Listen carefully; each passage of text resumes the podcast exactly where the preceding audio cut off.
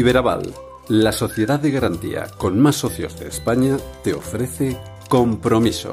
Compromiso Iberaval, el podcast que más apoya a las empresas.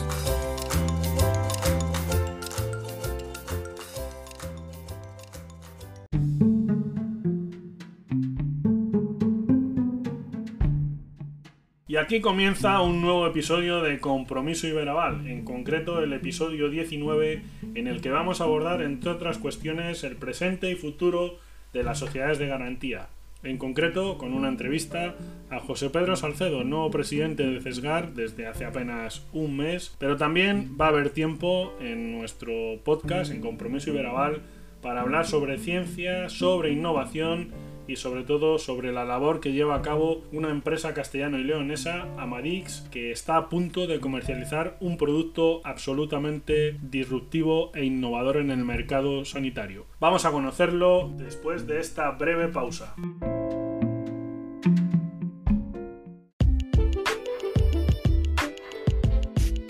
Compromiso Iberaval.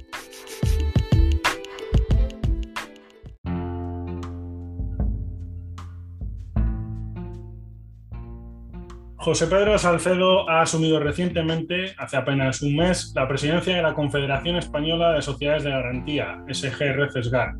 Es el presidente de la Sociedad de Garantía de Navarra, Sonagar, desde hace apenas dos años y cuenta con una amplísima experiencia en la iniciativa privada. Sucede en el cargo a Antonio Couceiro, quien en su día también pasara por los micrófonos de este podcast, Compromiso Iberaval.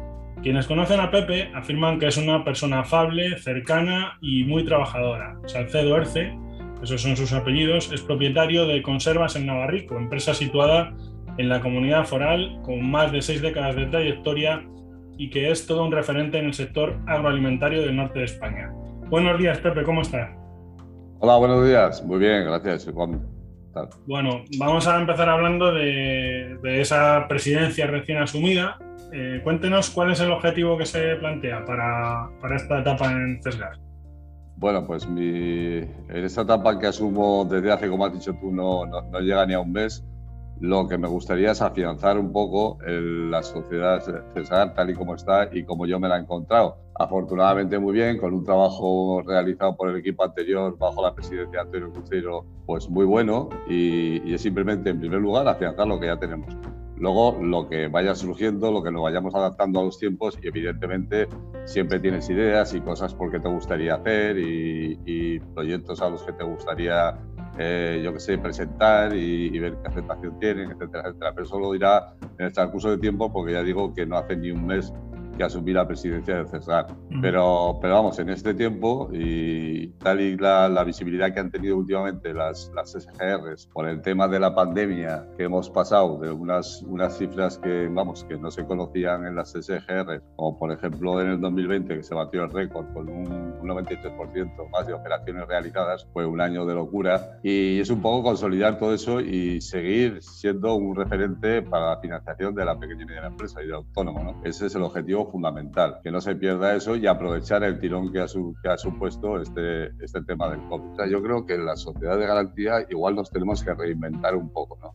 Es decir, están surgiendo eh, nichos de negocio, de, startups, etcétera, etcétera, que, creo que también les debíamos dar cobertura y a lo mejor asumir eh, con ayuda un poquito más de riesgo del que asumimos para poder dar, ya digo, un servicio a más tipo de empresas. ¿no?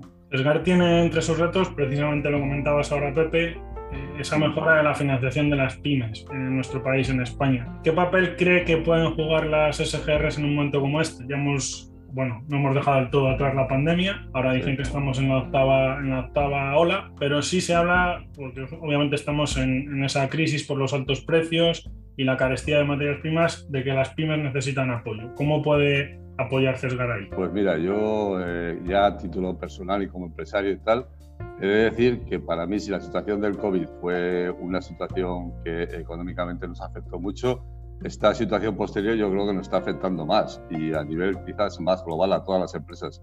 Es decir, que si en algún momento ha tenido eh, razón de ser, en este momento todavía más. Creo que en una época como la que nos va a tocar, la que nos está tocando y la que nos va a tocar vivir a un futuro a corto plazo, el papel de la CGR va a ser fundamental los temas financieros y el apoyo a las empresas, a las pequeñas empresas y a los autónomos, va a ser determinante para que muchos negocios puedan subsistir.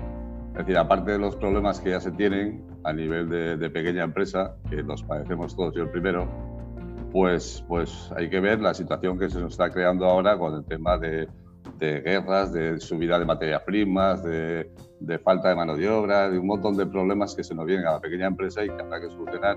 Y por lo menos lo que es el tema financiero tenerlo cuando menos si no resuelto en su totalidad si en una buena parte. Y para eso creo que somos fundamentales. Como se ha demostrado en el periodo este anterior que estamos que hemos, acabamos de dejar atrás con el tema de COVID y lo que se nos viene por, por delante. Claro. Pepe, hablabas ese mayor conocimiento de la, de la, marca, de las sociedades de garantía, de CESGAR, eh, que son, como digo, pues están más presentes de un, tiempo a esta parte, lo decías tú, sobre todo en el, en el periodo de la pandemia. Parte de, de, culpa de, esta, de este conocimiento también lo tiene ese informe eh, sobre financiación de la pyme en España que publica CESGAR. No sé si en el objetivo de estar junto a las pymes a partir de iniciativas como esta, también vais a seguir trabajando en dar alternativas a la financiación tradicional, por ejemplo, con una herramienta que, que colabora con vosotros, que es Aquisgrant. No sé si estáis en ese planteamiento.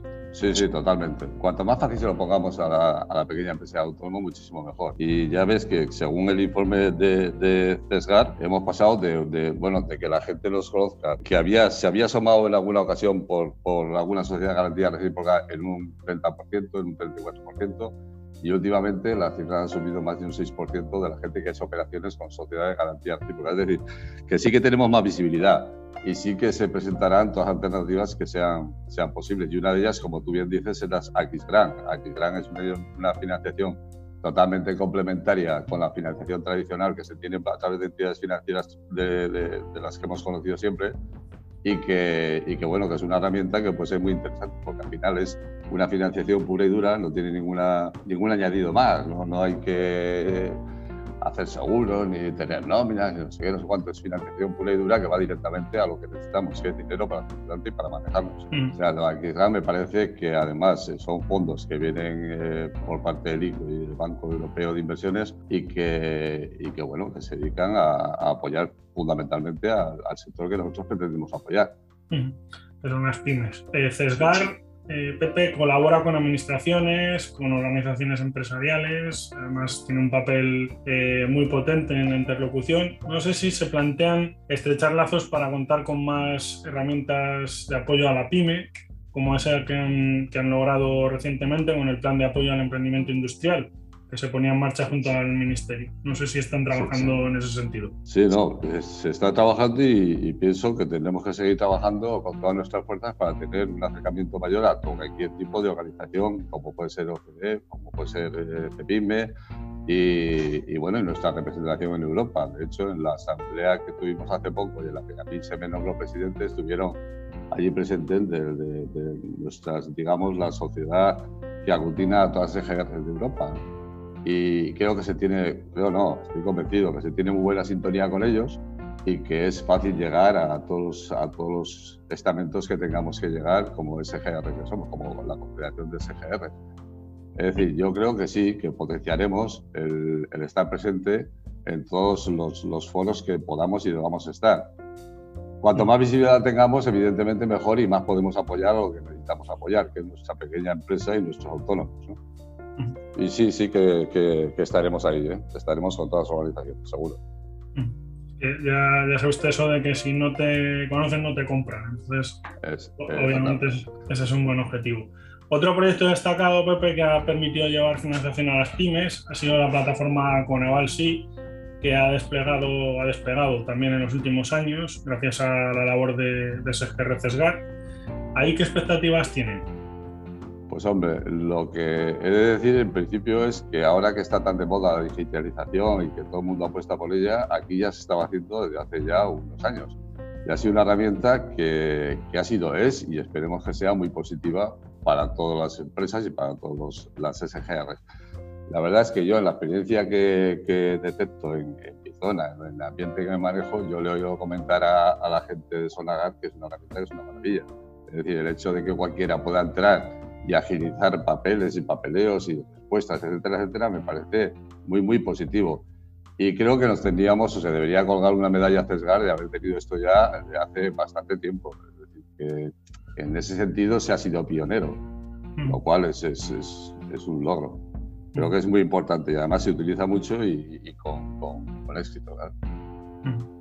Uno de los handicaps, vamos a cambiar un poco de tercio, porque uno de los handicaps de las empresas españolas es su tamaño. Contamos con más de 3 millones de pymes en la actualidad, hay pocas grandes empresas, eso es una cosa de la que adolecemos históricamente, eh, pero no sé si cree usted que es importante abordar estrategias que faciliten ese crecimiento empresarial del que Normalmente hablan mucho, por ejemplo, los, empresarios y las empresas familiares, que usted forma parte de, una, eh, pues lo, achacan como un hándicap en nuestro país, ese, tamaño reducido que habría que ampliar. No sé cómo lo ve. Pues, pues mira, te voy a decir, aunque parezca un contrasentido, yo estoy de acuerdo en que probablemente tendríamos que tener más tamaño o hacer eh, fusiones de empresas, etcétera, etcétera. Pero me parece muchísimo más importante tener una empresa y estructurarla bien en todos los sentidos, financieramente, organizativamente, etcétera, etcétera, que luego los crecimientos ya vendrán. Es decir, que no sea una obsesión el hecho de tener que crecer o crecer o tener que tener más volumen o juntarse, etcétera, etcétera. Me parece importante, me parece muy bueno, pero lo que me parece más importante todavía es crear empresas con una buena base.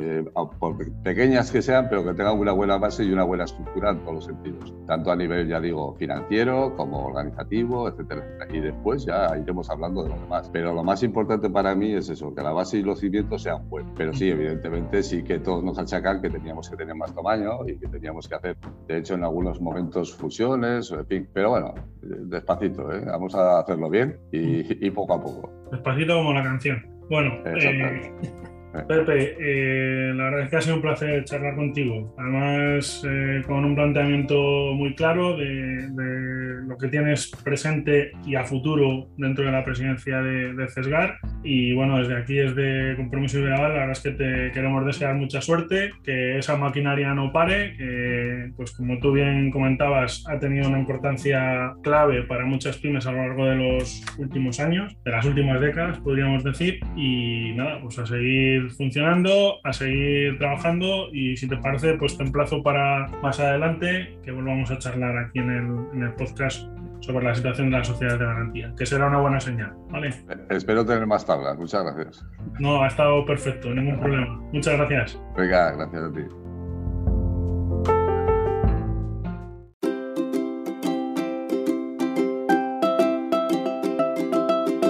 Compromiso Iberaval.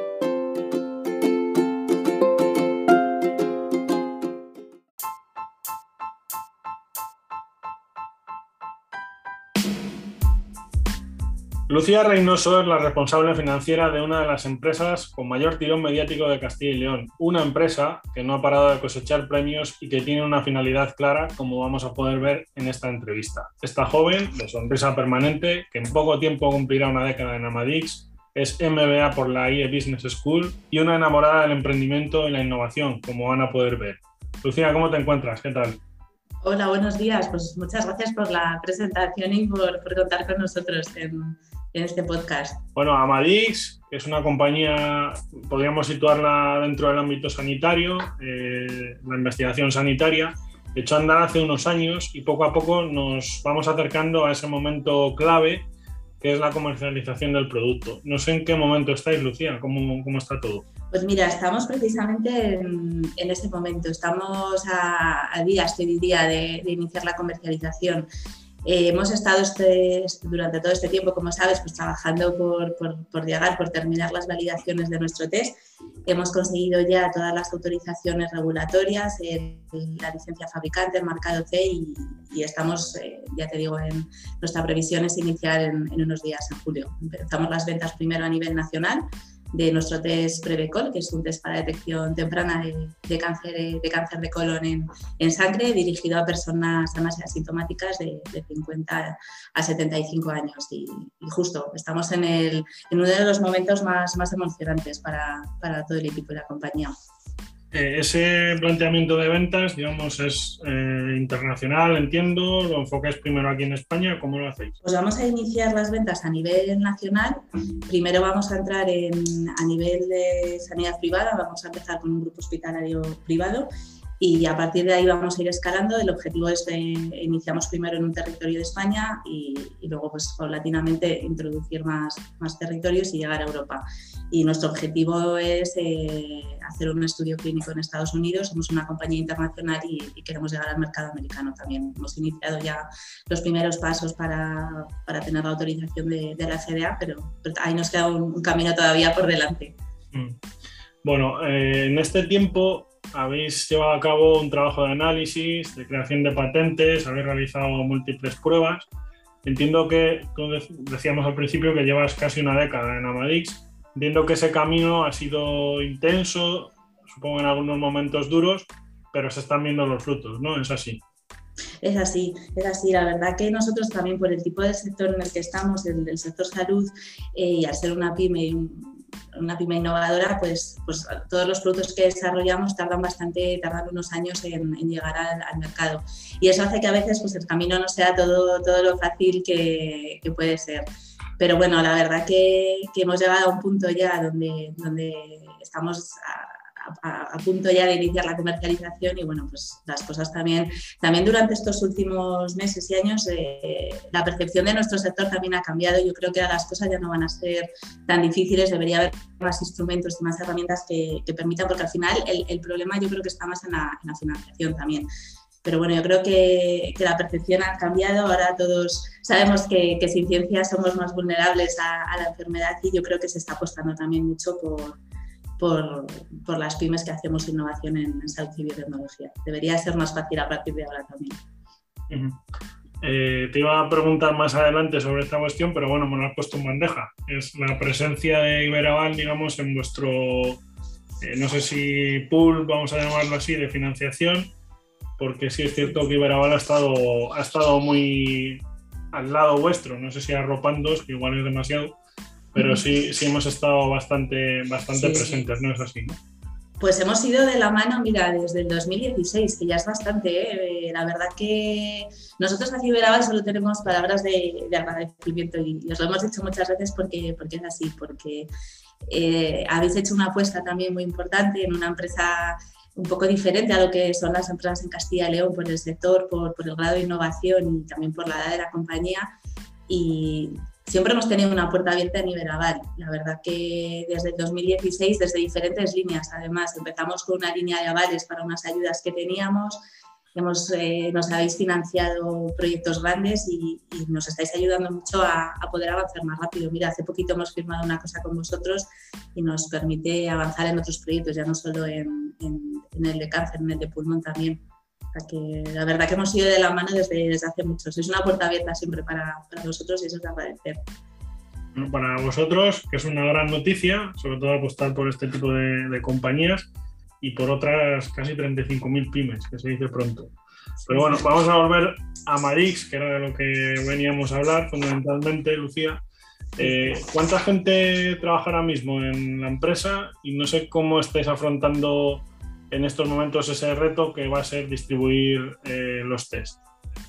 Pues ahora mismo somos 20 personas, que, parece que suena poco, pero nosotros hemos ido creciendo mucho. La compañía nació con tres y bueno, hemos ido creciendo, hemos incluso en la pandemia hemos ido creciendo el equipo y, de hecho nos hemos preparado mucho para, para lanzamientos. Nuestro primer lanzamiento y es, es, un momento único, entonces tiene, tiene que ser perfecto, la verdad. Y, hemos trabajado mucho por, por incluso por, por eh, respaldar el equipo, por, por, crecer, por respaldar determinadas áreas que eran muy críticas en, en, nuestro sector, como es regulatorio, caridad y, comercialización. Y la verdad que nos está, contamos con un equipo muy motivado, muy motivado y muy especializado y, estamos preparados. La verdad que es un momento de mucha ilusión para, para todos.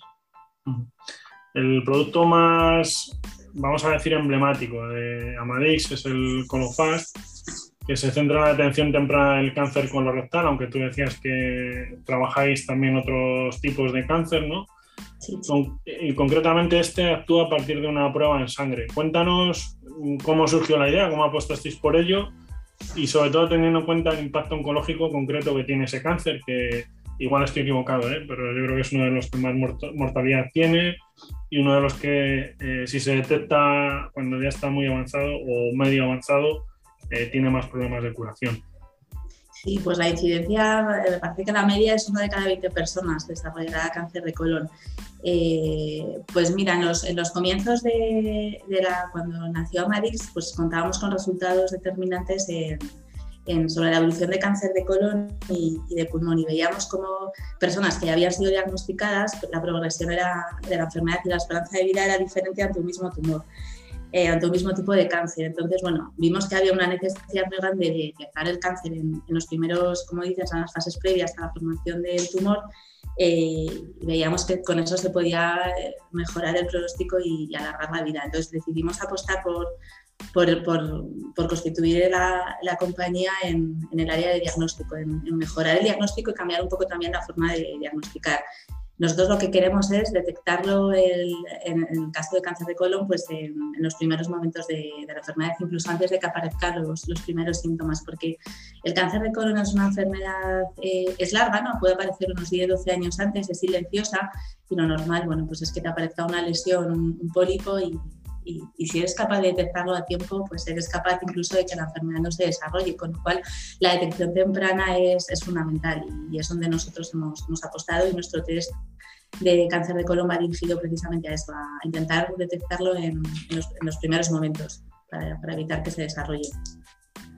Eh, ¿Estáis trabajando otros tipos de cánceres, Lucía? Sí, Sí, nosotros eh, tenemos tres productos, que cáncer de colon es el más avanzado que, empezamos ya inminente y luego trabajamos también en cáncer de páncreas y, cáncer de pulmón. Los tres son productos en, sangre, trabajamos en biopsia líquida, son productos muy, muy fáciles además de muy sencillos de, de incorporar en una práctica clínica, es un análisis de sangre que, incluso lo podemos incorporar en los reconocimientos médicos anuales, o sea que sería muy fácil y, y, al ser una prueba en sangre mucha gente estaría dispuesta a hacérsela, no es como otros tipos de prueba o, unas pruebas más invasivas como puede ser cáncer de, de, pulmón o páncreas. Y en estos dos últimos estamos en una fase, en una fase menos, menos avanzada que, que prevé eh, estamos, hemos validado, tenemos un serie de muestras ya validadas en los dos, ahora mismo tenemos un estudio abierto de, cáncer de páncreas donde estamos reclutando 450 pacientes y nuestra idea es replicar el mismo, el mismo modelo de estudio que hemos hecho en, en cáncer de colon y poder desarrollarlo y validarlo. Hemos introducido también en estos últimos años, eh, hemos hemos visto pues, que, por ejemplo, en cáncer de colon la, la incidencia cada vez eh, afecta más a gente joven. Normalmente los programas de cribado cáncer de colon, y depende un poco de las vías y de los países, empiezan en los 50 años. En Estados Unidos están ya en 45, pero la incidencia en población joven cada vez es, mayor. Y es, eso, es una población que no está participando en ningún programa de cribado. Entonces vimos, vimos que mediante la utilización de herramientas de inteligencia artificial y Big Data, a través del estudio de otros factores de datos médicos, nosotros estamos en, historiales médicos, podíamos identificar también que otros factores, además de la edad o la predisposición genética o ser persona de riesgo, eh, existen y, hace que puedan desarrollar, que una persona sana, aparentemente de 40 años, por ejemplo, pueda desarrollar un cáncer de colon. Eh, y estamos trabajando también en eso, en combinar nuestros marcadores moleculares con, con otros algoritmos de predicción basados en los pues, hábitos de vida, en en el entorno, en, en otros factores que no sea la edad. Y poder combinar y tener y poder identificar que otras personas también deberían, deberían participar. Entonces, bueno, pues tenemos, tenemos todavía muchos proyectos por delante, como ves. Tenéis muchos proyectos por delante, Lucía, y también tenéis bastantes apoyos. Eh, tú me hablabas en concreto de una de una eh, empresa, digamos, de, una red de hospitales, pero también administraciones. En los últimos tiempos, lo decía yo al principio cuando te presentaba, eh, prácticamente contáis premios por días, un poco exagerado pero, pero los los premios, ¿no? Eso es una buena señal siempre. Sí, la, la, verdad que hemos contado con, con, muchos premios y mucho reconocimiento, tanto público como privado, y también eh, a través de financiación ¿eh? pública y privada. Y la verdad que, que, todo nos ayuda, nos ayuda mucho porque nos sirve para, al final todo tiene una repercusión. Y, y, nos, y nos, está permitiendo avanzar más, más rápido. A raíz de, por ejemplo, premios de, de Castilla y León, bueno, pues eh, hemos, nos hemos acercado y también gracias a vosotros con Iberaval o con el ICE se nos ha abierto un poco el Castilla y León, hemos podido llegar a SACIR de una manera más rápida y, al final lo que, lo que, lo que trascienden estos, estos premios y estos, estos reconocimientos es que podamos eh, al final ir un poco más rápido con, nuestros desarrollos, en conseguir a lo mejor financiación que nos permita ir más rápido en, los estudios clínicos. Por ejemplo, hemos contado con, con ayudas pues, eh, de la Comisión Europea, nos, nos concedieron hace unos años un instrumento PYME y nos acaban de conceder otra y esto al final, pues una ayuda de dos millones y medio en una empresa que todavía pues, es pequeña y está llegando a sus primeras ventas, pues, pues es una bolsa de aire y nos, nos ayuda a ir más rápido. Así como la confianza de muchas personas. La verdad que en Castilla y León hemos contado con, con mucho apoyo también a nivel institucional, desde luego, pero también desde, desde muchos emprendedores de family office, empresas familiares de Castilla y León que, que han apostado por, por, apoyar y formar parte de nuestro, de nuestro proyecto y desde luego es una ayuda muy grande. Bueno, por ir finalizando, Lucía, eh, entiendo que estáis ahora mismo trabajando ya en esa puesta a punto de, de la comercialización, que tenéis esos dos eh, otros productos, digamos, para esos otros dos tipos de cánceres. Eh, entiendo que esos son, digamos, las líneas que ahora mismo están trazadas y a futuro, pues, entiendo que habrá más, pero, pero ahora mismo estáis volcados en eso, ¿no? Sí, eso es. Nosotros ahora pues estamos volcados en, el lanzamiento, en, iniciar y que la comercialización vaya bien. Y el siguiente paso para nosotros es llegar a Estados Unidos con este producto, intentar eh, conseguir la aprobación de la FDA y, poder abarcar más mercados. Y en paralelo, pues como te he dicho, seguir avanzando poco a poco, a lo mejor más lentamente de lo que quisiéramos con páncreas y pulmón, pero son, son productos donde existe mucha necesidad médica en, la detección del cáncer de páncreas y pulmón ahora mismo y, y desde luego pues que, que, queremos poderlo conseguir también con, con, con. Pues nada, agradecerte, Lucía, creo que ha quedado todo muy claro. Una de las premisas que hablamos fue no utilizar lenguaje muy médico o muy técnico y la verdad es que lo has cumplido a rajatabla, te lo agradezco. Lo intento, lo intento. Te lo agradezco, te lo agradezco y nada, seguimos en contacto porque seguro que, que aquí a Iberaval llegarán más proyectos de Amadix, más proyectos además importantes porque, porque esa labor fundamental que estáis haciendo pues eh, va en beneficio de todos, yo creo, y, pues que podamos contar con una herramienta a nuestra disposición de este tipo, pues obviamente ya no solo eh, va a permitir crecer a Madrid, sino que va a permitir salvar muchas vidas, que supongo que eso también es muy satisfactorio. ¿no? Sí, sí, efectivamente de eso se trata. Al final es el objetivo y lo que nos motiva a todo el equipo es, es eso, el poder llegar a muchas personas y mejorar su, su calidad de vida. Muy bien. Pues nada, muchas gracias y nada, estamos en contacto porque seguiremos viéndote recibir premios y a la, empresa. Muchas gracias. Muchas gracias a vosotros.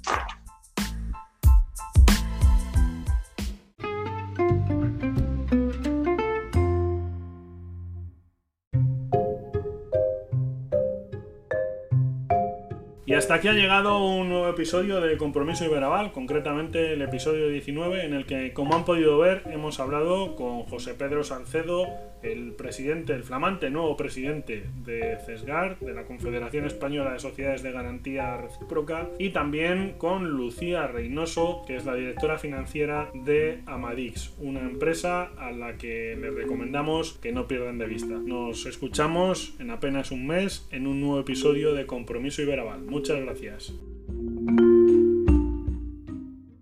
Has escuchado el podcast de Iberaval, tu sociedad de garantía.